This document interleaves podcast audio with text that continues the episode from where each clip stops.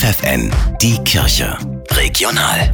Für die Region Braunschweig mit Bernhard Tubbs. Domkapitular Martin Tenge ist der neue Pfarrer und Propst der katholischen Pfarrgemeinde St. Egidien in Braunschweig.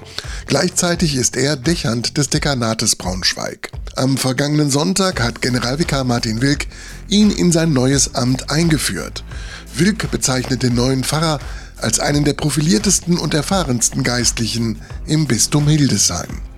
Die katholische Pfarrgemeinde St. Egidien in Braunschweig unterstützt auch in diesem Jahr wieder die Seelsorge in der JVA Braunschweig bei der Weihnachtspäckchen-Aktion. So kann der katholische Gefängnisseelsorger Markus Galonska wieder Inhaftierte Weihnachten mit Päckchen im Wert von jeweils 15 Euro beschenken. Der Inhalt? Alle Dinge, die also den Alltag versüßen, Kaffee zum Beispiel, Tee, Zigaretten, ist etwas sehr, sehr Wichtiges für viele und natürlich auch Süßigkeiten. Das Geld für diese Päckchenaktion sammelt die katholische St. Egidien-Gemeinde. Und bislang kam immer genug zusammen, um vielen Gefangenen eine Weihnachtsfreude zu bereiten, sagt Markus Galonska.